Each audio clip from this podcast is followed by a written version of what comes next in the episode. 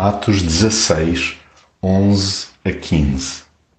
No sábado, saímos da cidade e fomos para a beira do rio, a um lugar onde pensávamos que os judeus costumavam ir orar.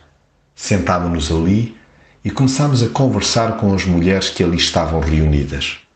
Uma delas, chamada Lídia, ouvia-nos com muita atenção.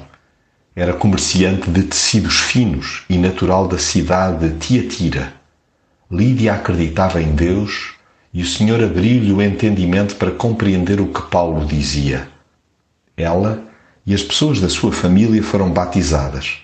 Então Lídia fez-nos este pedido: Se acham que eu realmente creio no Senhor, venham ficar à minha casa. E insistiu para lá ficarmos. Quando entregamos o lema ao Espírito Santo, somos invariavelmente conduzidos a pessoas que ele já está a amaciar e simultaneamente a beliscar. Somos guiados de forma a atracar em locais-chave, junto de gente que procura avidamente sossego interior. Sejamos suficientemente sensíveis para, mesmo em regiões altamente secularizadas, buscar espaços também ao ar livre onde julguemos haver um lugar de oração aí constataremos que a predisposição para as coisas espirituais é total, pelo que naturalmente nos cruzaremos com corações que já temem a Deus e nos escutam sofregamente sobre o amor e a justiça de Deus.